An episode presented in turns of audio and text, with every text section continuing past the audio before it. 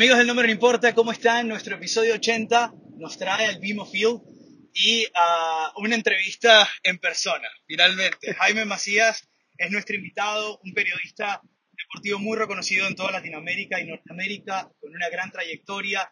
Y vamos a dejar que él sea el que, el que nos hable en esta conversación sobre esas cosas que ha hecho, sobre su actualidad y, sobre, obviamente, la actualidad del fútbol y quizá del automovilismo. ¿no? Podemos podemos ahí hablar de todo. Pero primero que nada, Jaime, muchas gracias por estar aquí. ¿Cómo estás? El gusto es mío. Encantado de estar acá, de poder hacer una entrevista en persona, eh, de poder ver un estadio. Vine realmente, estamos en la previa del partido entre Canadá y El Salvador. Vine yo para el partido de Honduras que se jugó hace pocos días.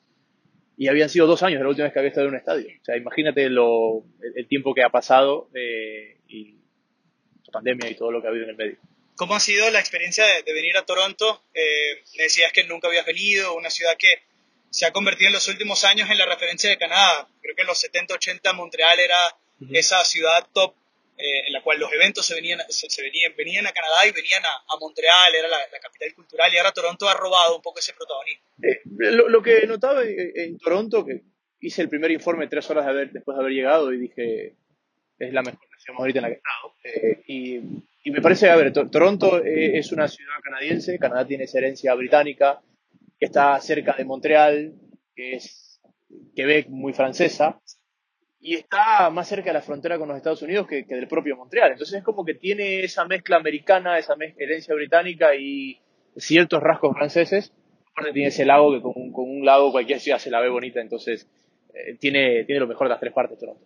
Me decías también cuando conversábamos fuera de, fuera de cámara que, que tenías algunos eventos que te conectaban, no necesariamente que habías estado aquí, pero te conectaban con Toronto. Eh, sí, a ver, yo vengo de los, de los autos, por eso hacía la, la referencia de, de automovilismo. Y, eh, yo era un fanático de la Fórmula 1 hasta que murió Ayrton Senna y comencé a ver la IndyCar. Y mi piloto favorito en la IndyCar era el mexicano Adrián Fernández. Y su primera victoria es aquí en Toronto eh, en 1996. Entonces me, me, quedó ese nombre como Toronto, porque Adrián Fernández ganó y fíjate, 11 años después de, de esa carrera, el primer eh, torneo de fútbol que yo transmito es el Mundial Sub-20 de Canadá, que se juega la final en este estadio, que la gana Argentina y que me toca transmitirla eh, también. Y también es muy cercano ese Mundial porque yo había estado en la preselección ecuatoriana de ese sudamericano. Ecuador no clasifica al Mundial, pero eh, conocía yo a todas las selecciones que, sudamericanas que jugaron ese Mundial y que estuvo Chile en las semifinales y Argentina como campeón. O sea que, bueno, dimos el, círculo completo y ahora hasta, llegar... Aparte que no es Toronto, estamos en el estadio y alrededor de este estadio se corre eh, todavía el Gran Premio de la IndyCar, o sea que no había que ni siquiera acercarse a la torre. ¿Cómo, fueron esos, esos inicios? Porque tengo entendido que obviamente tu relación con el automovilismo fue porque tú también corriste karting, ¿no? Sí. ¿Y cómo, cómo, cómo nació ese amor desde que eras niño eh, infundado por, por, tus papás? ¿Cómo, ¿Cómo, nace esa historia? Mi, mi padre veía la, la Fórmula 1 desde que yo era niño. Y, y, yo, por ejemplo, a ver, si hoy nos ponemos a hablar de, de, de, de historia, de estadísticas, eh, seguramente el fútbol está a la par que, que, el automovilismo, pero porque tengo una preparación. Pero así de, mi cabeza, de haber, de, haber vivido en vivo eventos, tengo más memoria de ver correr a Ayrton Senna eh, y Alan Prost que del fútbol que se jugaba en esa época. Yo no tengo recuerdos de Italia 90, pero tengo recuerdos de, un auto blanco y rojo con un casco amarillo eh, ganando carreras. Entonces, mi pasión por el, por el, por el, eh, por el automovilismo estuvo primero. Y después viene, digamos, este medio divorcio con el automovilismo tras la muerte de Senna, que coincide con el Mundial de 1994, que es la primera vez que yo armo el álbum y empieza a entrar el fútbol y que, y que después, bueno, son ese, ese tipo de situaciones que te empiezan a mezclar y, que terminas de este lado. Pero también yo comienzo en la televisión transmitiendo Fórmula 1 cuando tengo 15 años. Y, y hay una anécdota ahí que eh, yo, al mismo tiempo que yo jugaba al fútbol en, en, en Emelec, en las inferiores de Emelec, yo hacía o me invitaban a un programa de televisión a hacer la previa de la Fórmula 1. Estoy hablando de la época que está en el colegio. Y, y después de un tiempo vi un productor me dice, oye, me dice, el, el, otro día había en el banco de suplentes un, un, jugador con tu nombre.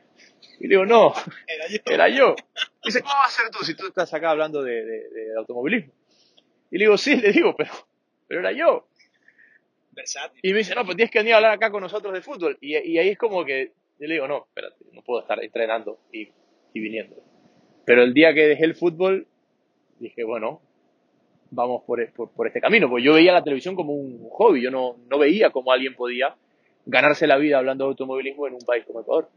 ¿Cómo nace el, esa oportunidad de, de transmitir eh, Fórmula 1, de, de, hablar de automovilismo en la televisión con 15 años? O sea, ¿cómo, cómo se da esa oportunidad? En un vuelo, era un avión. Sí. Sí, eh, yo viajaba de Guayaquil a Quito, Guayaquil donde yo vivía, a la, a, a la, capital, y estaba sentado al lado de una, de una, de una persona, una señora. Y, y, ella estaba viendo cómo yo leía revistas de, de Fórmula 1 y me empezó a preguntar y, y, se dio cuenta que sabía de lo que le estaba hablando y ella era la, la, la, la gerente de programación de un canal que, que tenía derecho a la Fórmula 1 y me invitaron a una transmisión. Entonces, participé en esa transmisión. Fue una sola ocasión, pero es como que ya, eh, como, eh, como que ya me, me despertó ese, Claro. ese, ese, ese, ese bichito porque yo había intentado hacer muchas cosas. Jugar al fútbol, correr autos, eh, me encantaba la mecánica, pero era muy malo para las matemáticas, me encantaba la ingeniería, pero muy malo. Entonces, cuando yo transmito esa carrera, siento por primera vez en mi vida que yo medianamente lo hacía bien. Eh, claro, tú lo ves ahora y es, dices, ¿cómo esta gente me puso al aire? Pero desde lo propio, uno, uno, o sea, sentí que no me costó un, un esfuerzo y ya se me quedó. Entonces, eh, bueno, lamentablemente ella, ella eh, falleció ahora hace, hace muy poco, pero estoy eternamente agradecido porque ella es la que me, me despertó un, un bichito y me enseñó algo en lo que medianamente era bueno. ¿Cómo, ¿Cómo entonces conectaste luego? Obviamente tuviste la oportunidad a los 15, seguías con Emelec, esa era tu, esa era tu Sí. prioridad en ese momento, ¿no? El fútbol. ¿Cómo luego das el paso entonces después de, de quizá poner en hold la carrera futbolística en, esa, en esos años jóvenes para entrar a la, a, a la universidad y hacer una carrera de... Yo creo que cuando, cuando uno comienza eh, a jugar fútbol y uno empieza a estar en- dentro de la disciplina de un equipo de fútbol, eh, sobre todo eh, como me tocó a mí, yo llegué a un equipo grande eh, en medio de una crisis económica. Cuando hay esas situaciones empiezan a promover muchos jugadores al primer equipo, a veces por, por, por necesidad, a veces por reglamento, y uno siente que está cerca, o sea, uno piensa que uno puede ser un jugador profesional porque está cerca, no, no es que los de primera entrenaban allá y yo solamente tenía la misma camiseta, no, yo entrenaba con ellos. Eh, y para mí eh, hay un momento donde, donde, donde yo tengo una, donde yo ya me daba cuenta que quizás, no que yo no podía ser jugador profesional, pero que quizás en MLE yo no iba a poder jugar, porque yo ya tenía 18 años y yo seguía siendo tercer arquero de tercer arquero suplente de la, de del equipo reserva. Entonces yo decía, y por ahí, si es que yo fuera a poder jugar acá, yo ya debería al menos titular en la reserva. Y yo me daba cuenta que no, que, no iba. Eh, y después yo tengo una lesión en la rodilla. Y a diferencia de lo que mucha gente dice, no, es que yo me retiré por una lesión. A mí más vale la, lesión me hizo como una pausa y darme cuenta a mí mismo que yo no tenía el, el nivel para eso. En medio de eso yo intento buscar una beca, voy, vuelvo. Cuando me voy a probar estaba muy mal, recién había sido lesión. O sea, yo cuando, cuando me, me, vi, me entrené la primera vez con, con uno de los entrenadores que, que seleccionaba, dije, "Uf, si yo fuera él, yo no me, yo no me beco a mí mismo. Eh, y yo vuelvo a Ecuador eh, en el mes de octubre, ya cuando las universidades habían arrancado. Entonces, yo tenía que, que, que esperar enero para poder comenzar eh, universidad. Y entonces, y entro, digamos, con, lo- con, la- con los contactos que había conocido de cuando cubrían al equipo, con la gente que conocía de los canales, empiezo a hacer prácticas y, y es tratar de, de, de, de- forzar la oportunidad de estar ahí. Aparte yo tenía en la cabeza esto de que yo hacía lo de Fórmula 1 y que yo sentía que lo hacía de forma natural y que lo hacía bien. Entonces, digamos, estaba forzando oportunidades Claro. porque sentía que tenía, o sea, tenía una gran confianza de que lo podía, de que lo podía hacer bien. Eh, y Estabas en esa etapa en donde probarlo era, o sea, ¿por qué no? O sea, ¿Por qué no? Aparte, aparte que yo venía de estar sentado en el banco de suplentes tres años seguidos. Entonces, ¿por qué no me iba a sentar en, en la puerta de un canal de televisión hasta que alguien me dé la oportunidad? Exacto. Entonces, al final, eh, resultó que, que- que- que todos esos años en el banco me, me sirvieron como, como primero una paciencia de esperar y segundo de estar listo después de, de la espera, de no estar, como diríamos en el fútbol, frío. Claro. ¿Cómo, cuál, es el próximo, ¿Cuál es el próximo paso? Eh, tuviste la oportunidad obviamente de cubrir eh, mundiales, eh, tuviste la oportunidad de trabajar en la televisión en Ecuador. ¿Cómo, cuál fue el primer paso post conseguir esas prácticas y, entrar? Irme a estudiar. Claro. Irme a estudiar. Porque... Pues llegaste en España, ¿no? Claro, que lo, lo, del estudio es después de que yo ya trabajo. Lo del estudio es después de que yo transmito el mundial del que hablamos en este, en este, en este estadio. Yo arranco y, y empiezo a, abrirme lugar. Yo, a ver, uno, cuando uno arranca, uno tiene, digamos, la, la, la posibilidad de, de, sorprender. Nadie sabe si lo hace bien, mal, mediocre y, y, y, y, sientes que el avance es a pasos agigantados. Y es un poco lo que me pasó a mí. Y yo como que pongo en hall lo, lo de irme a estudiar afuera. Porque digo, estoy metido en este círculo que está encerrado, no quiero salir de aquí porque no, no, no de nuevo. Y en medio de, y en medio de, de eso hay una incautación del canal donde yo trabajaba. Y ahí cuando digo, bueno, eh, llamé a, las personas, mi, abuela me había posicionado, me había recomendado que, vaya a estudiar afuera, ya hemos hecho un par de contactos, y, yo no estaba del todo convencido, yo ya lo iba a hacer porque sentía que me faltaba, pero no estaba del todo convencido en, dejarlo. ¿Qué edad tenías? Tenía, 10 tenía 20, 20, sí, tenía 20 no estaba tan convencido en dejarlo, pero no es que con mi, abuela me había ayudado muchísimo en, tomar esa decisión y habíamos hecho todo para que yo me pudiera estudiar afuera. Y desde la cabeza me estaba costando mucho convencerme, o sea, de dejar de ser, digamos, este, este, este boom televisivo eh, joven que, aparecía para irme a meter en un aula de clase. Me estaba costando mucho tomar la decisión. Y llegó la incautación y bueno, no, ya no había otra decisión que tomar, pues ¿no? ya había que tomar lo que... La tomaron por ti la tomaban por mí y, al, mes de, esto estaba rumbo a España. ¿Cómo, ¿Cómo, era la situación de Ecuador como país en ese entonces? Eh, la, palabra, a ver, te, mentiría si te digo la situación como país. Eh, te, la, te, la, pongo más en la industria en la que yo trabajaba.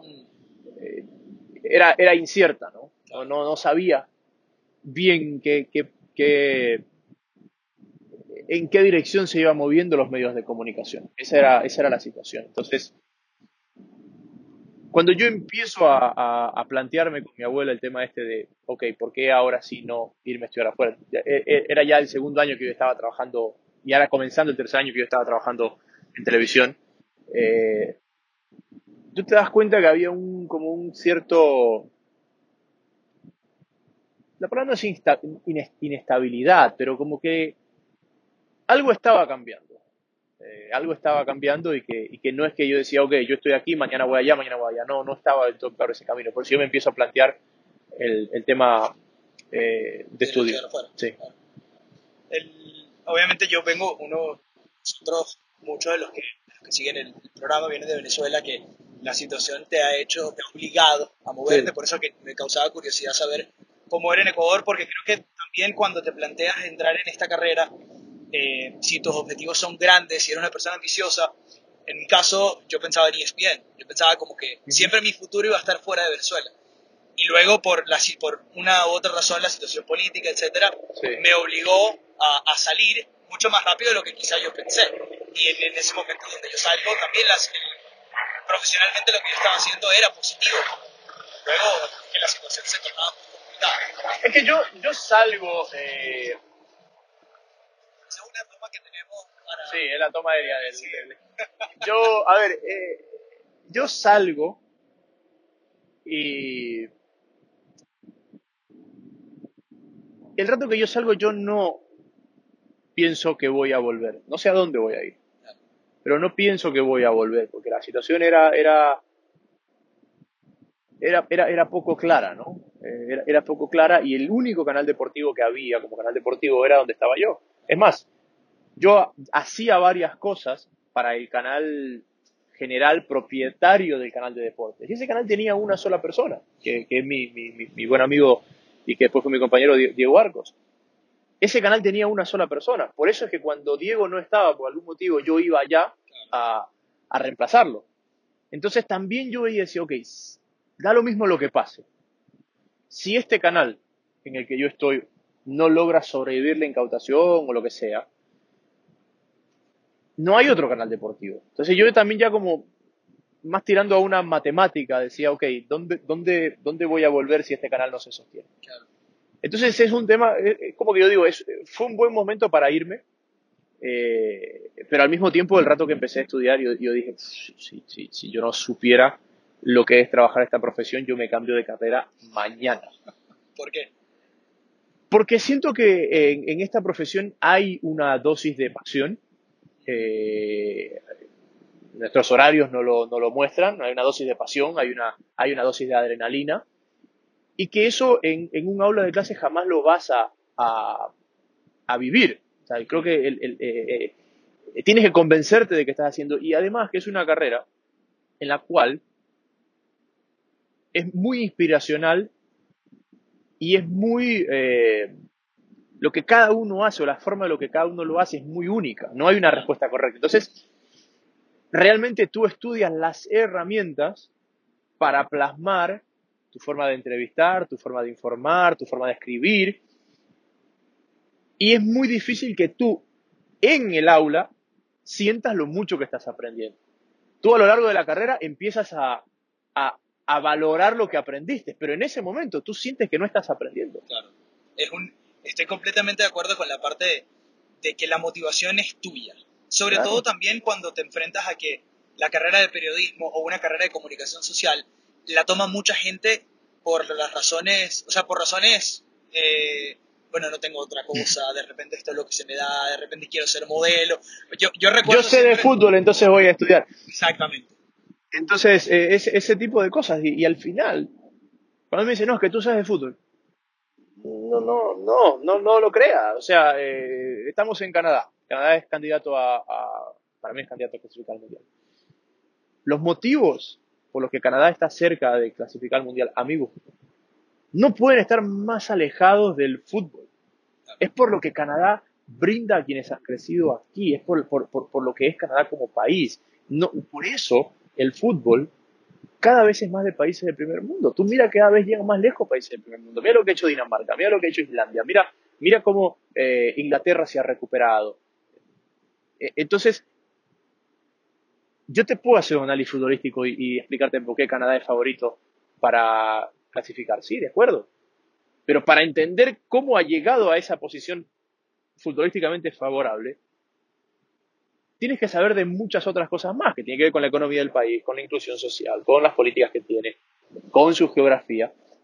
Entonces, a mí, a, mí en parte me molesta cuando dicen, no, que tú sabes mucho de fútbol. No, yo creo que más vale lo que me ha ayudado es la cantidad de curiosidades sin sentido que tengo que se juntan en el momento de que se juega un partido de fútbol. Y hablando de, esa, de esas curiosidades, a mí me, me causa me causa mucha curiosidad. El, el, tú eres muy apasionado también por las estadísticas. O sea, tú ves, tu timeline de Twitter son estadísticas que se ve que meramente tú las investigaste. O sea, veía en estos días como la, por ejemplo, los jugadores que cambiaron del primer a segundo partido. Claro. Hiciste en el listado del CONCACAF de, claro. de, los jugadores que cambiaron de la alineación titular de cada una de las selecciones. Y me pareció, me, me, pareció fantástico, pero habla de esa curiosidad, ¿no? De esa... Pero es que con esa estadística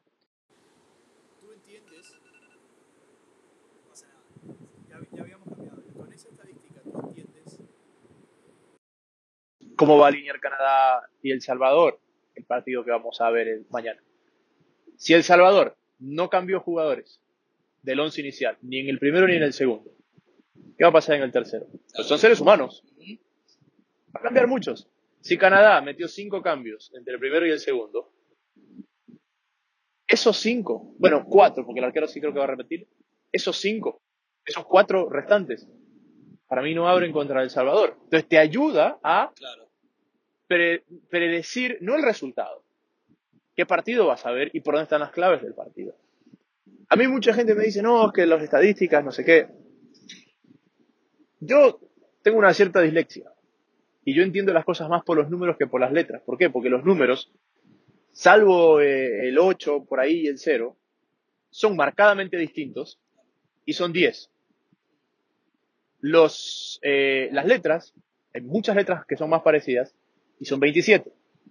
Entonces mis posibilidades de confundir algo que leo son muy superiores a confundir algo que, bueno, algo que leo en letras a algo que, que leo en números. Entonces yo, muchas cosas, muchas de esas estadísticas, a veces las publico, a otras no, pero la, están hechas igual porque es mi forma de prepararme y de entender, eh, entender situaciones.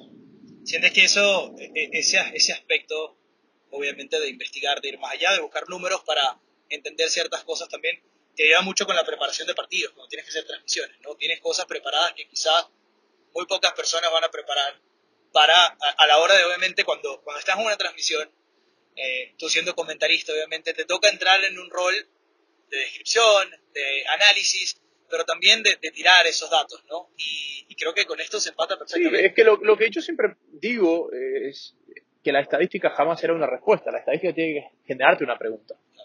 La estadística tiene que generarte una pregunta. Entonces, el otro día puse una, gráfica de, de las victorias de visitante en, en CONCACAF, de, entre estos ocho equipos. Entonces, sí, es verdad, la gráfica dice que Estados Unidos no gana fuera de Estados Unidos desde la eliminatoria a Brasil 2014. Esa es una estadística real. Ahora, mi análisis es por qué eso ha pasado. ¿De qué me sirve tirarte ese dato?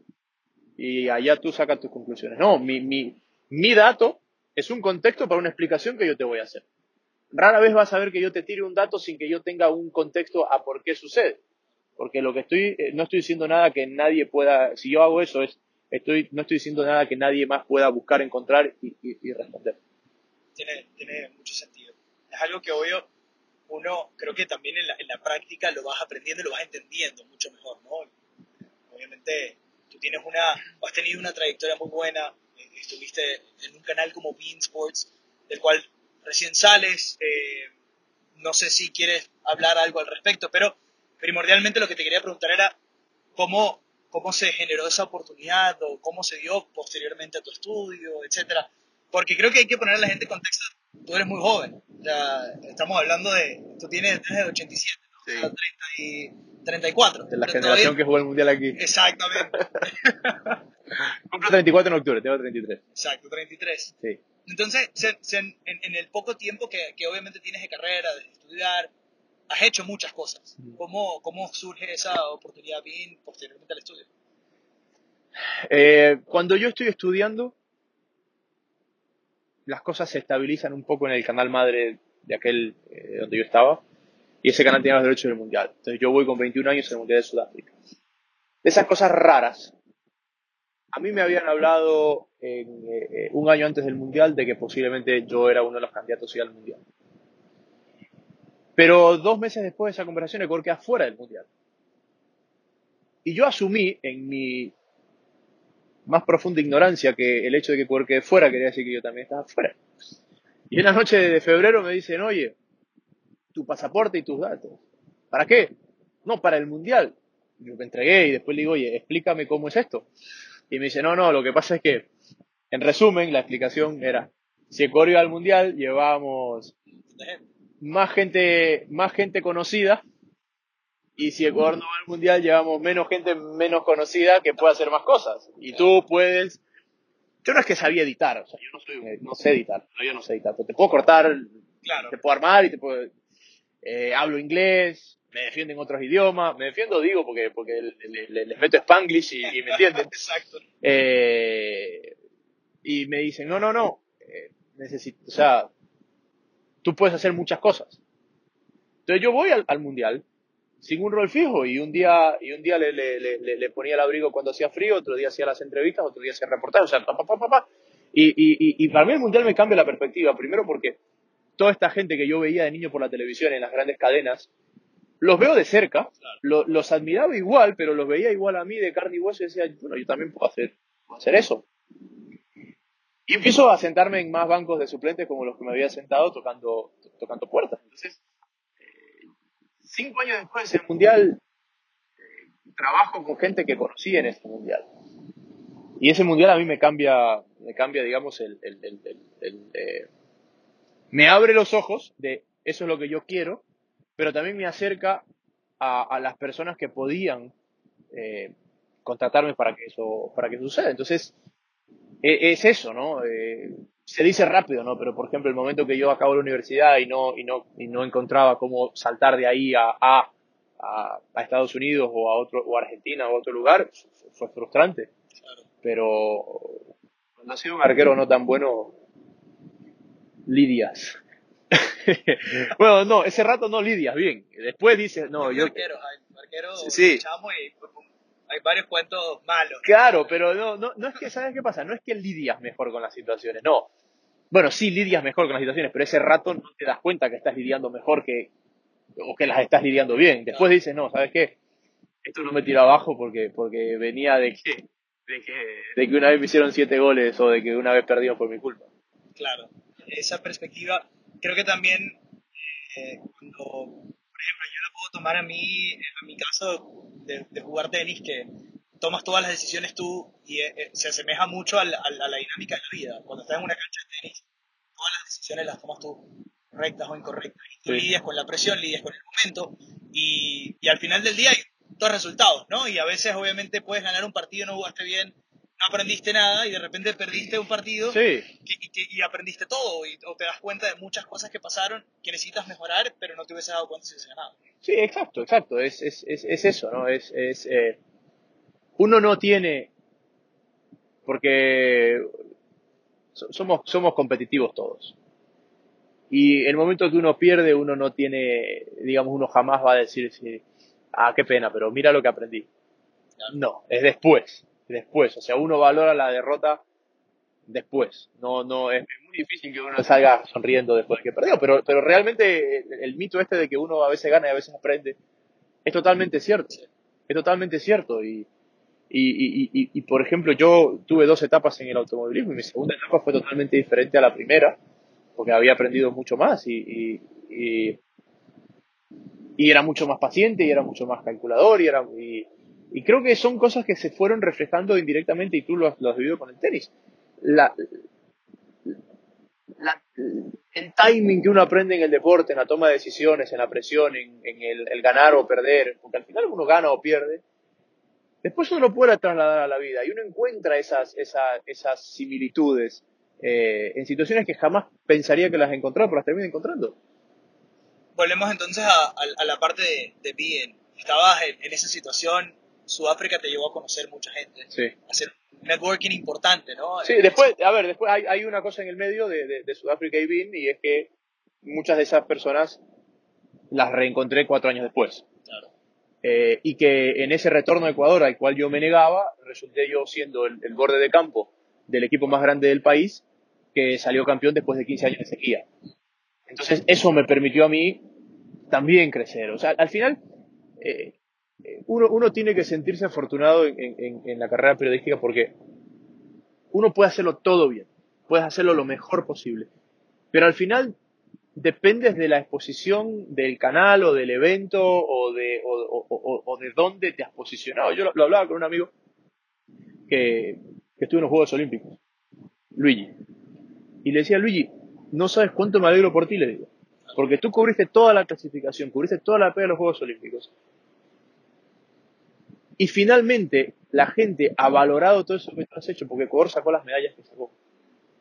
Y, y, eso es algo de lo que uno, uno lo valora, uno lo agradece, eh, pero también entiende que no lo controla. No lo controlas. Y, y, yo la verdad que me, me, alegré mucho por él, porque al final son cosas que no las puedes controlar. Tú puedes posicionarte para rendir y, y hacer lo mejor posible ante un evento puntual después el desenlace del evento, quieras o no, tiene un efecto directo en, ti. Supongamos que yo era borde de campo de ese equipo y perdía tres partidos seguidos conmigo ahí. Iba a comenzar pues el murmullo de, del Sarado. Ciertamente. ¿De verdad? ¿Y qué puedo hacer yo al respecto? Nada.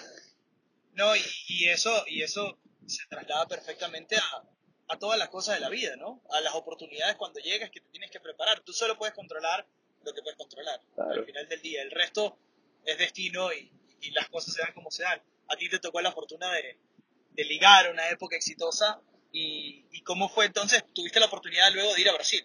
Tuve la oportunidad de Brasil porque al mismo tiempo que estaba con, con, siendo borde de campo de Barcelona de Ecuador, el rival de Melec, el equipo en el que había jugado, pero yo quería que ese año sean campeones porque, estaba, ahí. eh, es el mismo año en el que Ecuador clasifica el Mundial de Brasil. Entonces, eh, todas esas, digamos, esa oportunidad que se me había abierto en el 2010 por ser un desconocido eh, y un novato que podía meterle la mano a, a, todo, cuando llega, cuando Ecuador clasifica a Brasil y los países empiezan, todos los países empiezan a hacer piezas del Mundial de las elecciones, ya, era, ya, era, ya era algo más conocido y todos necesitaban eh, alguien que les hable sobre Ecuador para sus diferentes... Entonces me dice, ¿puedes hacerlo? Sí, sí, sí. Entonces empiezas a reconectar y, y, te, y, y, estás un poco como, como más abierto a, colaborar. Y ahí es cuando viene, eh, cuando, cuando, bueno, cuando vuelvo a reencontrarme con, mucha gente que había conocido y, empiezan a surgir nuevas oportunidades.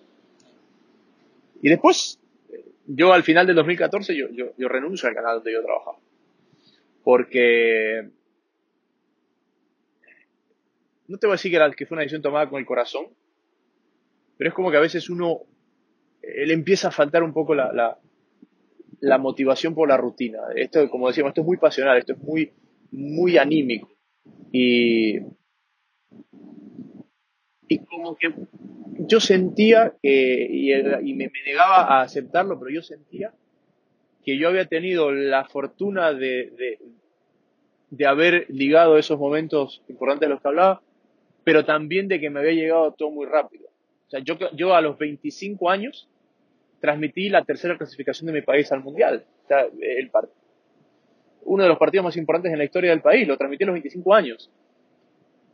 Y como que empiezas a, decir, ok, eh, esto no es normal, pero desafortunadamente o afortunadamente lo, hice y, y, es difícil encontrar algo que te lleve, digamos, a, otra vez a eso. Porque es imposible repetirlo, porque, porque la, así vuelvas a transmitirlo y vuelvas a clasificar al mundial. Esa emoción de la primera vez es, es, muy... Y por eso yo soy poco objetivo cuando me dicen, ¿cuál ha sido el mejor mundial? Sudáfrica, no tiene discusión, porque fue el primer mundial. Después podemos hacer un análisis desde muchos aspectos y encontraremos, pero desde lo emotivo es, es Sudáfrica y, yo ya venía como que con esa sensación. Y ese año se da en Ecuador por primera vez en la historia que Melec y Barcelona, los dos equipos más grandes del país, llegan a la final. Nunca habían jugado una final. Y a mí me toca transmitir la final en el estadio donde yo había jugado. Y sale campeón Melec y yo me acuerdo que que, que, bajo al campo, camino por el estadio, así dando vueltas como en círculo y digo, este, sea, tengo que buscar algo nuevo. Tengo que buscar algo nuevo, tengo, tengo que comenzar de nuevo porque, porque, porque esto no va a pasar otra vez. Y por eso decido, decido eh, renunciar. Cuando le dije a mi jefe, le digo, no, sabes que no sigo. Y ah, sí. Yo no, de verdad, digo, no sigo. Ah, te vas. Y me, me, fui a, a, a, otro, y me fui a otro canal. Y, eh, por, por, para, para, hacer la, la, Liga de Campeones, porque tenía mucha curiosidad hacer la Liga de Campeones en la televisión local. Y, y, eso incluía la final en Berlín y todo, pero, pero era como decir, necesito hacer algo diferente. Totalmente. Y, y creo que el, el reto es, es, lo que te mueve, ¿no? Sí. Creo que cuando somos pasionales el reto es, el, es todo y en un momento ya sentías que estabas, que habías hecho todo lo que, lo que podías, ¿no? Habías cumplido un ciclo. Sí, yo, yo admiro la, la gente que tiene esa motivación de decir, eh, quiero hacerlo de nuevo todos los días. Eh, cada uno lo motivan retos distintos, ¿no? Hay gente que lo motiva a hacer lo mismo todos los días. A mí me, a mí me motiva más hacer algo nuevo todos los días no, no, somos, no somos iguales. Eh, a mí me genera, más que hacer, lo que pasa es que cuando digo hacer, realmente es aprender algo nuevo todos los días. Eh, y entonces, eh, uno ahí es cuando dice, bueno, ¿qué es lo que a mí me, me, me, llena? Me llena hacer cosas nuevas todos los días, aprender cosas nuevas todos los días. Y no que cuando haces lo mismo no aprendes, pero no sientes eso de, no sientes, es, eh, no sientes que lo estás haciendo en, en, ese volumen. Claro. Capaz estoy dando un mal consejo a alguien, pero... No, pero también creo que, creo que lo que tú intentas hacer es que las cosas que haces tengan un significado, ¿no? que tengan un aporte, un aporte directo. Eh, y quiero, quiero que, ahora prácticamente se empata perfecto con tu nueva dinámica, ¿no? Que es como más freelance, es para ti. Entonces, de, o sea, cada día es una, es una rutina nueva también. Y ahorita, por ejemplo, estando acá en Toronto, conversábamos antes y coordinando todo esto, me decías, tengo un envío esta hora, tengo esto esta hora, tengo que hacer esto. O sea, era como, hay un montón de cosas que pasan en el día que obviamente generan una motivación de terminar de vivir. Sí, aparte, aparte, yo fui corresponsal en Europa, me encantaba hacer las cosas a mí mismo. Me viste ahora, estaba yo con mi trípode, con mis cosas y todo. Y, y, y un poco, yo, yo estoy eternamente agradecido con Vin. Vin, Vin. Vin cumplió mi sueño de trabajar en una cadena grande, transmitir la mejor liga del mundo, transmitir los clásicos. Eh, lo haría de nuevo, eh, lo haría de nuevo sin, sin pensarlo dos veces, pero yo, yo siento que, que, que al final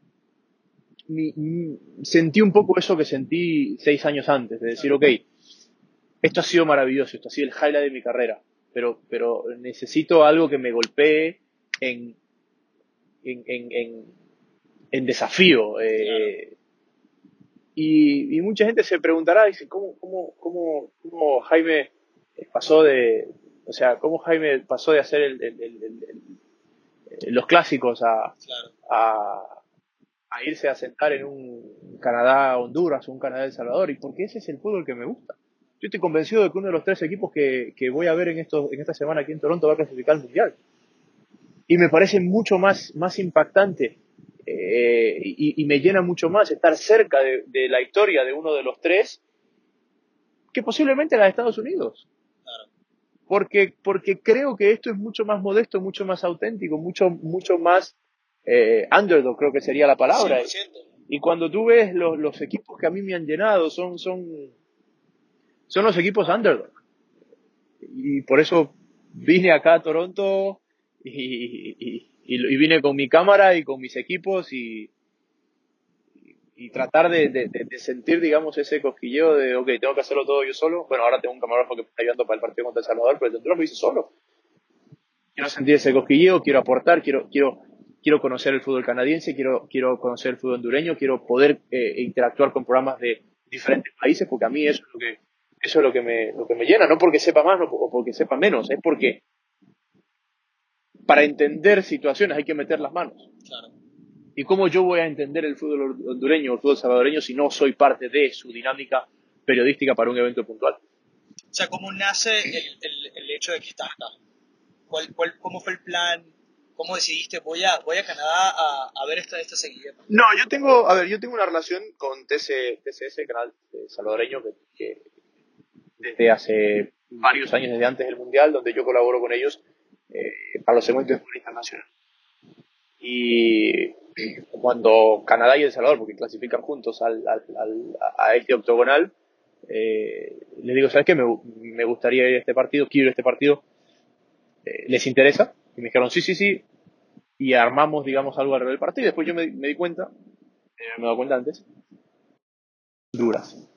Entonces empecé a, a armar una, una, una, digamos, una plataforma eh, freelance claro. eh, para poder cubrir el partido. Entonces, eh, después terminé haciendo uniendo todo, ¿no? Este, la radio en Ecuador, eh, fútbol infinito, la televisión salvadoreña, la televisión hondureña y, y, y al final un poco de todo.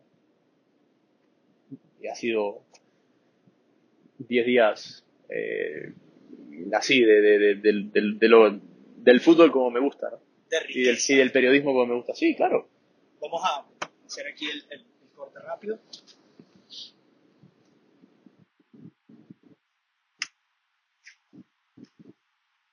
Hablabas de esa historia de, de, underdog y aquí la hay mucho. Creo que en Canadá, y yo tengo siete años aquí y he sido parte de los Raptors que eran campeones. Los Jays han, han, tenido, tuvieron dos grandes años en playoff, en donde estuvieron serie de campeonato. Eh, ahora tienen un equipo nuevo que, que está lleno de jóvenes y mucho talento. Y creo que Canadá está, está haciendo eso, volviendo al punto. El Toronto Fútbol Club quedó campeón hace rato. Toronto Fútbol Club quedó campeón y, acá 2017. Y todo el mundo acá te dice que, que este es el año de los Maple Leafs. Pero le dicen que lo dicen todos los años. Los Maple Leafs lo dicen todos los años. Eso no, Ese, ese, vamos a ver. Vamos a ver. El año pasado estuvieron cerca y perdieron con Montreal. O sea, y perdieron una ventaja. Iban ganando 3-1 la serie y perdieron. Así que, bueno, ese es otro tema. Ese es más para los, los torontianos. Pero lo que te quería decir era que, que tú lo decías muy bien en la introducción. Eh, con respecto a lo del fútbol, el fútbol de, de, primer mundo y los países de primer mundo triunfando. Y creo que Canadá es, es evidencia de esto, de cómo organizando, o sea, no, quizá menos pasión y más razón se han tardado, pero están, siendo, están dando los pasos para llegar en disciplinas distintas. Vemos, y, lo pongo más cercano a mí, tenísticamente, tienen a una chica en cuartos de final de US Open que tiene 18 años, a otro chico que tiene 20 en cuartos de final de US Open. Ambos juegan hoy, Play le está jugando ahorita, obviamente esto saldrá después de que ya hayan pasado todo. Bianca quedó eliminada ayer, o sea, el tenis también progresando. Y, va perfectamente el punto que decías de, cómo esos países del primer mundo están haciendo tantos avances. Y Canadá es, parte de eso. Es, ver cómo el país está evolucionando y está creciendo y el deporte no se queda atrás. Es que el deporte es, un reflejo de, de, los países, de, de, las sociedades. O sea, siempre va a haber excepciones que hay un, talento bruto eh, en una disciplina que, representa a un país y te puede ganar todo, pero eso no tiene que ver con, el país.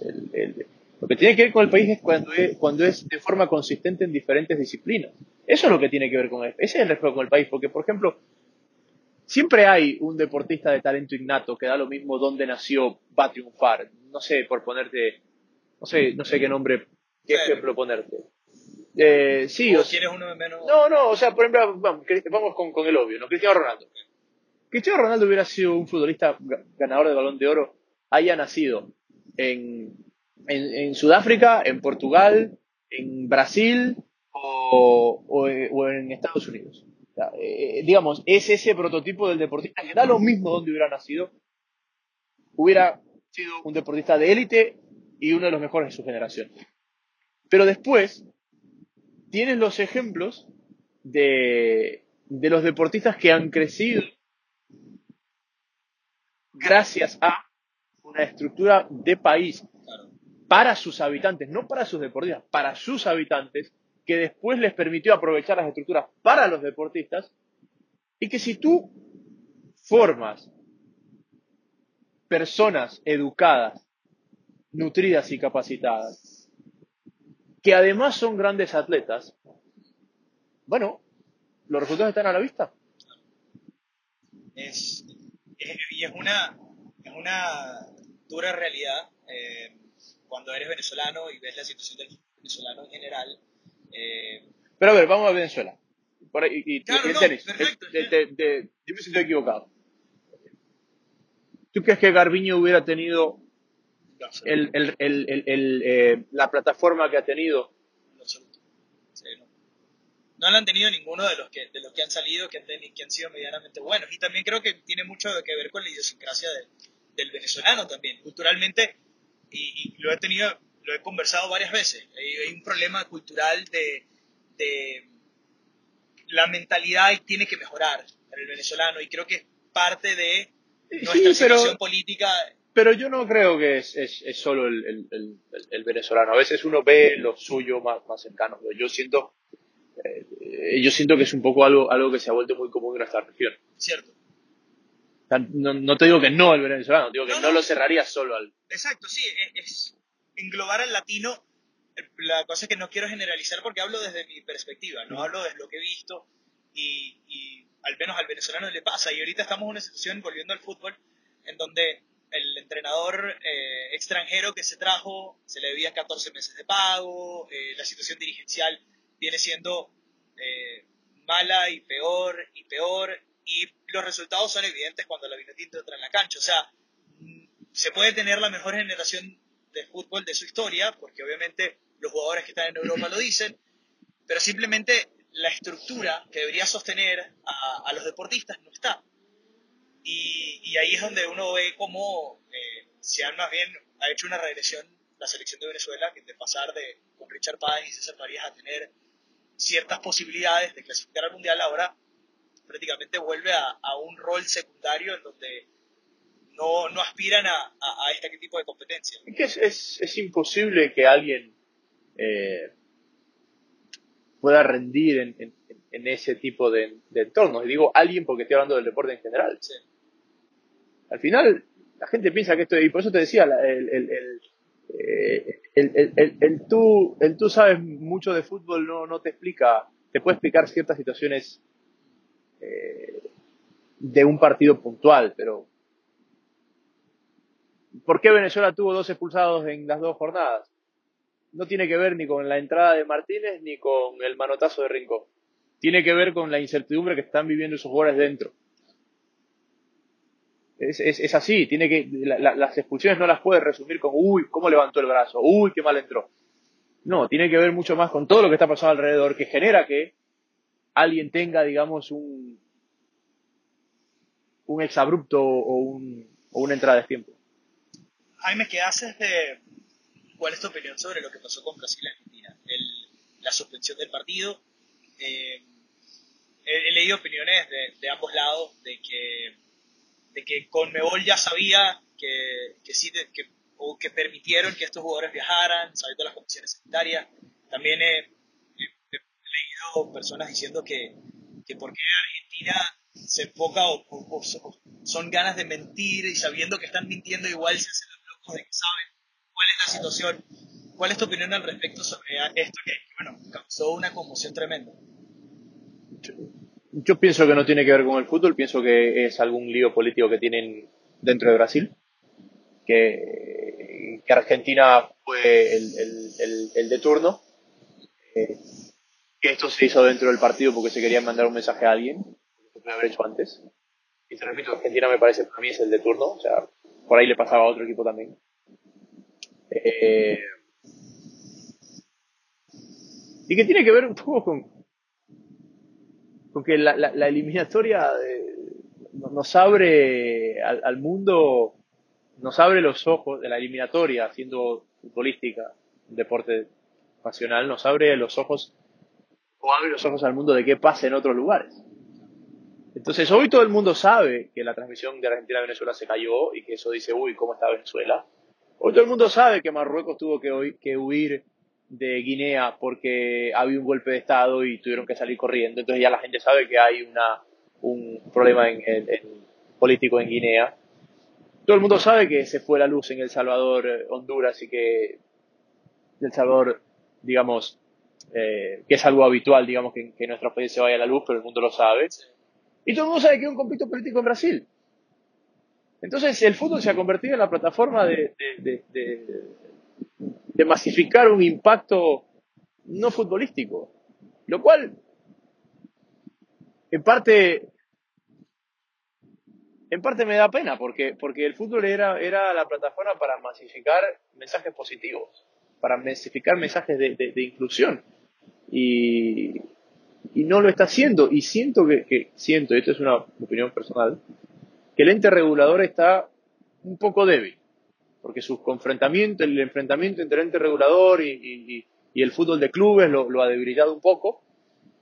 Y, por ejemplo, yo no creo, más allá de lo que pase con Brasil y Argentina, yo no creo que la FIFA hoy está en una posición de tomar una decisión extrema sobre la situación, porque sería pegarse un tiro en el pie. Entonces, si ya el ente regulador no es capaz de tomar una decisión extrema para marcar un precedente porque se perjudicaría así, ojo, lo entiendo, te habla de que está todo un poquito con alfileres. Hay muchos intereses políticos moviéndose alrededor también de, FIFA que eh, no queda exento. O sea, prácticamente se ve como un, es un ente regulador, pero también ahí. Eh, eh, lo que pasa es que el fútbol de clubes, que es el fútbol, que es la economía que mueve al fútbol realmente, finalmente se ha organizado de una forma que tiene un poder algo más conjunto. A pesar de la Superliga y todo, me parece que finalmente ha tenido un cierto orden. ¿Y cuál era la ventaja que tenía FIFA? FIFA?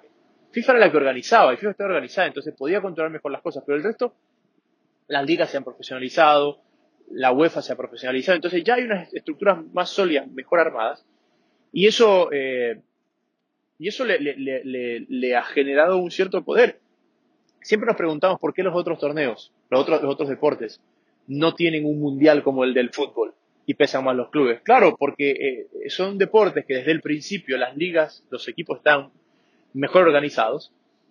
Y la FIBA nunca estuvo por encima de la NBA. Pero, pero en el fútbol fue al revés, porque primero fue la, la, la FIFA, después el fútbol de clubes. Y me parece que estamos en un punto donde sí hay una lucha de poderes y donde, por más que el Mundial, desde lo romántico para nosotros será absolutamente todo siempre, creo que hay una generación que viene después de nosotros que es más hincha de los clubes que de las selecciones. Y segundo, que los que generan y los que mueven la economía son los clubes. Entonces le dice a la FIFA, oye, ¿hasta cuándo yo pago 100 millones de dólares por este señor y tú te lo llevas a pasear a Sudamérica durante, tres durante dos semanas? Y tienen un punto. La respuesta es una respuesta, depende cómo la vea cada uno. Vacía, no, es que la pasión de representar al país, sí, es verdad, la pasión de representar al país, pero igual yo acabo de invertir 100 millones de dólares en el señor. Eh, eh, es bastante es bastante curioso lo que está pasando y sobre todo también ahora entramos al mercado de fichajes, este, este último mercado de, verano, ¿no? Y como ahora también vemos el, lo que está pasando en el fútbol también de que muchos los jugadores tienen un poder también, mueven sus marcas y hacen un cambio radical. Este mercado de fichajes fue algo inédito con los dos jugadores más importantes de los últimos 10 años, los más importantes de nuestra generación moviéndose de equipo, uno volviendo a casa, uno saliendo del Barcelona después de tanto tiempo. Eh, primero, ¿qué, ¿qué, qué, te parece el, mercado de fichajes, las movidas de equipos como, como el Paris Saint Germain formando este tridente y, el Manchester trayendo a Cristiano? Y bueno, obviamente un montón de otras movidas como, como el Chelsea que se armó con, con piezas importantes y puntuales para reforzar puntos eh, que necesitaba y otros equipos que quedaron un poco a la deriva, quizá como, como el Barça, por ejemplo. Eh, eh, primero te, demuestra la, la, disparidad económica que existe en Europa, por más que nosotros vemos Europa como la zona euro y como, y como, y como que todo es alegría. los, movimientos que, los movimientos te marcan que no, que por más que todos tienen el euro, no están todos tan bien.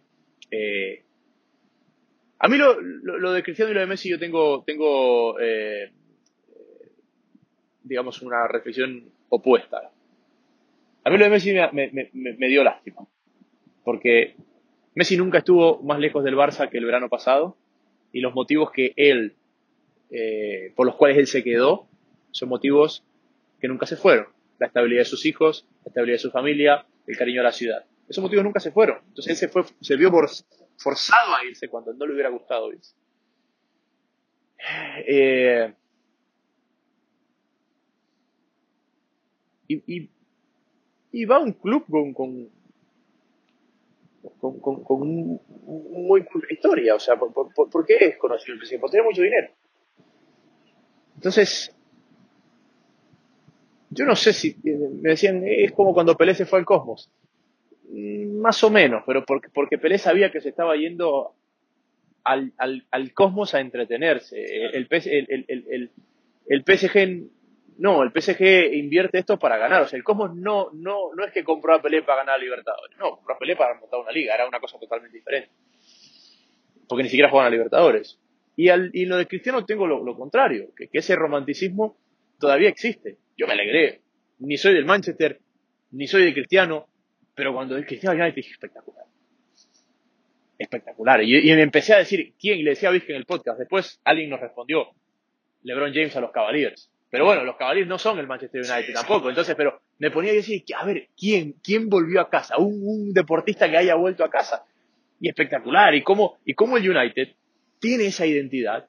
¿Tuviste los posts en Instagram de todos? De, de, Río Ferdinand y de todos, como diciendo, hey, y, y, Cristiano, que Cristiano ahí se le escapa el ego y todo, pero, pero firma el, el, el post final diciendo, este es por Sir Alex Ferguson. Flaco, Está lo mismo todas las flores que te puedes haber lanzado en los primeros dos párrafos. Con eso la hiciste. Entonces te da esa, ese romanticismo y esa identidad que hoy se ha perdido. Escúchame. Perdón que estoy hablando demasiado, pero ya. Tranquilo. Normalmente, me pagan por eso. No, no, digo por ti, digo por, por eso he, tomado la mala costumbre de hablar tanto. Eh, decían, oh, el grupo de la muerte. City, PSG, Leipzig. Hace 10 años esos equipos no jugaban a la Champions. Sí. Y hoy es el grupo de la muerte. Ninguno ha ganado la Champions. Son los dos últimos finalistas y con un gran poderío atrás. Y a mí eh, todo eso me, me, ha desenamorado un poco del fútbol europeo. Yo, yo soy muy, muy romántico en el sentido de, de, de, las tradiciones, de las gestas. Hoy el Real Madrid tiene muchísimo dinero, sí, de acuerdo, pero, pero, pero, cuando empezó a ganar todo no tenía muchísimo dinero. Hoy tiene muchísimo dinero porque, porque lo construyó. Lo mismo el Bayern. El Bayern, el Bayern eh, es un, es, es, domina la Bundesliga, claro. Pero el Bayern, el Bayern tiene tanta plata porque se la ha generado a sí mismo. Lo mismo United y así podemos poner muchos ejemplos, ¿no? No es que alguien le firme un cheque atrás. Y lo, otro del Chelsea, el Chelsea, en la era, el, peor Chelsea Abramovich fue el que estaba lleno de estrellas. En los mejores Chelsea son los, los que fueron armándose con jugadores que después se convirtieron en estrellas. Y creo que estamos viviendo un segundo ciclo similar. ¿Cómo, cómo cómo cambia, cómo mejora el fútbol europeo. ¿Qué? Porque el, problema entonces es, entrando al romanticismo, también entramos al realismo de que el dinero ahora mueve todo. Y, creo que desde que el mundo es mundo lo ha hecho así, pero ahora vemos como hay una, hay una sed de manejar los derechos televisivos de una forma que lucre a los grandes, eh, el lío de la Superliga que, que buscaba preservar a esos clubes importantes en Europa para para generar más dinero y, quizá excluir a muchos que ellos decían, le vendían una idea de que iban a incluir, pero, pero excluía, terminaba siendo excluyente la, el concepto de Superliga y separarse de la Champions para que la Champions nos jueguen otros, pero nosotros que tenemos las marcas más grandes vamos a hacer nuestro propio lío. ¿Cómo mejora esto cuando el dinero es el que mueve todo y vemos un mercado de fichajes como este, en donde los equipos importantes fueron los que pusieron el dinero y quizá las otras marcas no, ya simplemente no, no compiten allí. Nunca será lo que fue. Para mí esa es la, esa es la respuesta. primero, es culpa, eh, culpa de las ligas que permitieron que la diferencia entre los grandes, los modestos y los chicos sea tan grande. Las ligas permitieron eso, que, que, que, la diferencia de, dentro de sus torneos se hagan tan grandes. Eh, y, segundo, que, que, que, estas disputas de, de, poder van a terminar rompiéndonos el, el, juguete. Habrá una generación después de la nuestra que, seguramente le gustará, pero también hay una cosa que es muy cierto. Hoy, hoy yo siento que el aficionado es mucho más hincha del jugador que del equipo. Eh, y, y tiene que ver con que cada día individualizamos más todo. Dime un par de bandas nuevas que estén sonando. Bandas de... De música. De lo que sea. Sí. Nuevas. Claro. Pero te pregunto cantazos, me puedes decir cinco. Sí. Es lo mismo. Ah. Estamos individualizando todo. Estamos individualizando todo. Te vas a las elecciones, la gente ya no es de los partidos, la gente es de los candidatos. Los candidatos. Y eso es parte de una segmentación está dando en, muchos frentes que hace que, que, las formas de consumir estén cambiando y que, y, que, y, que, y, que ese, y que las cosas ya no sean como antes. Eh, creo que quien más lo sobrevive es el fútbol inglés, porque el fútbol inglés siempre ha estado por encima de, encima de, Europa, eh, primero porque hay más equipos grandes, segundo porque la Premier nunca dejó que, esa diferencia entre sus clubes sea tan, tan grande, y tercero, porque Inglaterra vivió lo que el resto no ha vivido. Inglaterra vivió una sanción de seis años por, por, por eh, Hillsborough fue la de la de la F Cup, este, Hazel, eh, y ellos supieron lo que era y, se fortalecieron. Y segundo, que ellos salen de eso creando la Premier League y que la Premier League divide, digamos, eh, la Premier League fue una especie de superliga local. Y, y, la Premier League aparece en un momento donde tenías a Nottingham Forest, a Ipswich Town, al Derby County peleando contra los grandes. Entonces Inglaterra entiende que una superliga sería todavía agrandar más una brecha que, se, que, se, que, que ya se agrandó. La Premier es una liga maravillosa, pero no es lo que era el fútbol inglés antes. Eh, y, por eso, cuando apareció la, la, la, la, idea de la Superliga, ¿quiénes fueron los que salieron a la calle a abortarla? los fanáticos ingleses de los clubes que querían ser parte de la Superliga. Claro. Entonces, Salieron rápido a dar vuelta en un Chelsea. Claro, Arsenal, claro. Claro, exacto. Entonces, yo creo que no se puede arre- arreglar. Y si me preguntas a mí, está lejos del fútbol que a mí me gusta. A mí me gusta el Villarreal, me gusta el Atalanta, eh, el título del Lille, el título del Leicester, el título del Mónaco. Es decir, eh, cada vez esas historias son más inusuales. Y creo que a medida que se va dando paso en esa dirección y se va estirando todo, van a ser, van a ser imposibles. Yo, ¿qué me gusta a mí? A mí me gusta ver un equipo que con sus armas es capaz de pelearle a alguien que tiene armas superiores. Pero cada vez va a ser más, más distante que, que no va a alcanzar. Me parece una reflexión tremenda que, que nos tocará acostumbrarnos a la idea, realmente. No, nos tocará ver automovilismo. Antes de, antes de terminar, Jaime, que te he quitado muchísimo tiempo, sé que tienes, tienes que hacerte un PCR ahorita. Eh, te quiero preguntar, nosotros tenemos un- en, en Hispanic Social Media, hicimos un podcast que se llama Rivalidades del Deporte, y tú mencionaste en el inicio, tu, obviamente, tu, tu fanatismo por, por Senna, y uno de los episodios fue Senna contra Prost. Sí. Y quiero que me dejes algo cortico de, de esa rivalidad, y no creo, creo, creo que saber que obviamente te quedas con, con Ayrton, pero algo cortico de esa rivalidad que imagino que la, la viviste de niño, pero luego la, la tuviste que haber leído y reestudiado. Sí, a ver, te digo do- dos cosas. Primero, yo creo que no se le da suficiente crédito a Hamilton Rosberg en cuanto a rivalidad. Yo creo que no se le da suficiente crédito. Eh, es más, desde, pre- desde Senna Prost hasta Hamilton Rosberg no había habido dos pilotos de un mismo equipo que sean campeones del mundo, como compañeros de equipo. Claro, Porque si bien cuando Villeneuve, cuando Gil es campeón, era compañero de Villeneuve, cuando Villeneuve es campeón, Gil ya se había ido. Y sí, exacto. ¿Y quién más estaba por ahí? que me falta?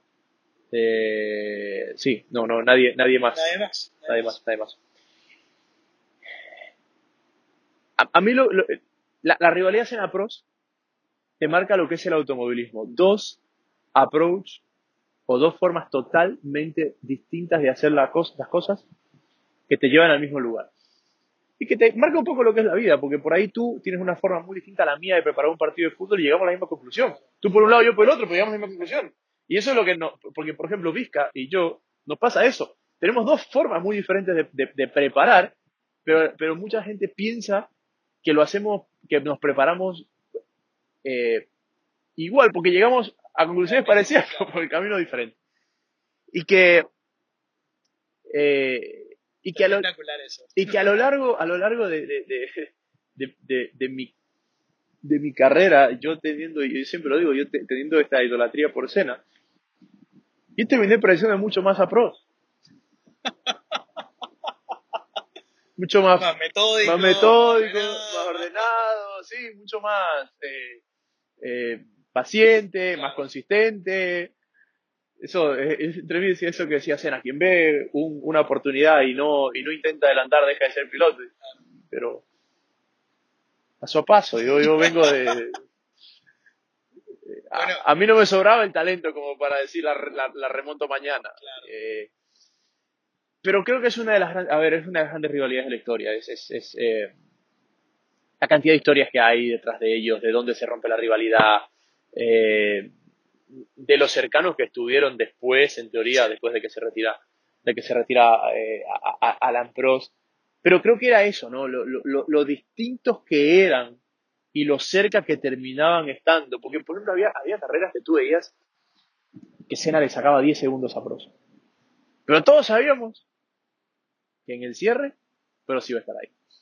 ¿Por qué? Porque venía midiendo el desgaste, venía ahorrando combustible. Entonces, tenías esa- esa- es- esos polos opuestos que se encontraban. Y un poco igual en el fútbol. Esta regla nunca falla. Equipos con estilos opuestos, marcador cerrado.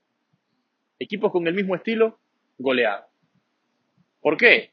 Porque si son estilos opuestos se contraponen. Ambos están cómodos en el partido. Y va a ser pequeña diferencia la que marca diferencia. Estilos, estilos similares, hay una sola pelota. Va a haber uno que va a estar muy incómodo. Y, creo que eso es Senna Prost, ¿no? El, el- el- el- lo, lo, los detalles y lo cercano, a pesar de la distancia abismal que había en sus estilos y sus formas de, de gestionar las cosas. Ahora que mencionaste la Rosberg Hamilton, eh, me, causó un poco de, de, suspicacia leer el post de, de Hamilton despidiendo a, a, Bottas, porque dijo, me, me, pareció raro que lo haya escrito en tercera persona, porque dijo, he is, o sea, dijo, él es el mejor compañero, el mejor compañero de equipo que he tenido, en vez de decir, ha sido el mejor compañero de equipo. Pero luego también pensando en, en que Nico no fue el mejor compañero porque Nico le quedó campeón del mundo siendo compañero. Hamilton, Hamilton no, Hamilton es más vivo que un conejo. Sí. Hamilton no, no, no, no es por si acaso. ¿Tú crees que, tú crees que se le escapó el día que tagueó a, a Russell en la foto de su perro? No, marcado. ¿Tú crees? Y cuando vamos al repaso de la temporada y cuando venía peleando con Norris en Austria y dicen a radio, sabiendo que se escucha, what a, great driver Lando is. ¿Tú crees que lo dijo por, por voluntad? No, dijo, y flaco, que venga el que venga. Pero acá yo no le voy a tirar flores a nadie. El, el debate Hamilton-Schumi con, con los títulos se puede, se puede abrir, porque, bueno, ya prácticamente lo ha superado en todos los números. Ahí, esta temporada está por verse de que pueda ganar el octavo, mucha competencia con Max, pero pero Luis y, Michael son los, los dominadores. Sí, a ver, yo creo que, a ver, hay mucho de Schumacher en Mercedes. Y que, y que al final nosotros, nosotros siempre, todos, cometemos el, el, error de valorar los títulos y no el camino al título. Y hay mucho de Schumacher en Mercedes. Hamilton fue la piedra angular, eh, pero, y Toto Wolf también, ojo. Pero Schumacher agarró un equipo que no salía campeón en más de 20 años y él dijo, viene este, viene el de aquí, viene el de acá, lo hacemos. O sea, yo no he visto a alguien hacer lo que hizo Schumacher. ¿Por qué? Porque no es que Schumacher ganó los siete títulos, no, Schumacher armó la estructura del equipo que después, bueno, ganó cinco, porque los dos había ganado con, con Benetton.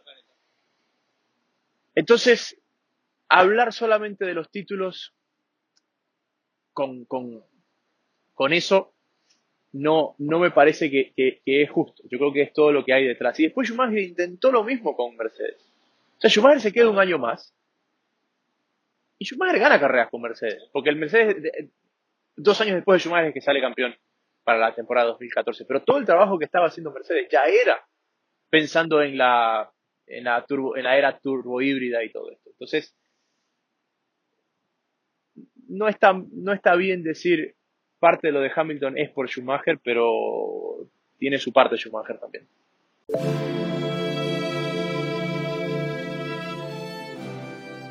Jaime, para terminar, una canción, algo que estés escuchando ahorita, Claro que estoy escuchando ahorita. te puedo decir las de Vizca. Vizca, tiró Spinetta. No, Vizca. Se fue, argentino, eh, se fue muy argentino, Soda Stereo. ¿No te contó cuando se, cuando... Y Sabina.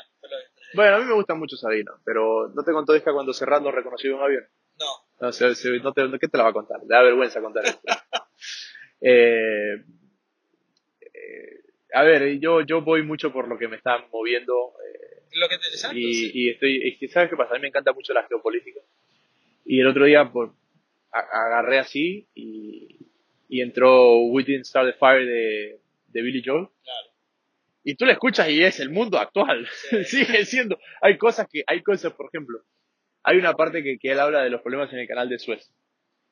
Pero claro, la canción fue escrita hace no sé cuántos años, pero el barco se quedó trabado ahí hace, hace, hace dos meses. Eh, hablan de ciertos países que están en conflicto bélico ahora cuando él escribió también estaban y ahora siguen estando ahí, han pasado 30 años. Entonces, es una canción que yo no sé si, si Billy Joel pensó que, que, que, iba a ser actual, no importa cuándo la escuches. Bueno, en esta tarde vimos Field, eh, mañana es el Canadá El Salvador, tuve la oportunidad de, conversar, muchísimas gracias, un placer conocerte, conversar, escuchar tus opiniones, bueno, tenía mucho tiempo desde que vivo en Norteamérica viéndote bien, eh, ha sido obviamente una, una referencia, saber que, que, somos contemporáneos también es algo eh, de verdad que, que lleno de orgullo, eh, porque, bueno, tú tengo mucha admiración. muchas gracias. Y, bueno, agradezco mucho el tiempo que, bueno, que hayas venido a conversar con nosotros aquí en Double Report. No, encantado. Para mí, para mí es un gusto hablar. Eh, la gente dice, es un gusto hablar de fútbol. La verdad que no hablamos de fútbol y, y, y me gusta hablar de alrededor del fútbol más que del fútbol en sí.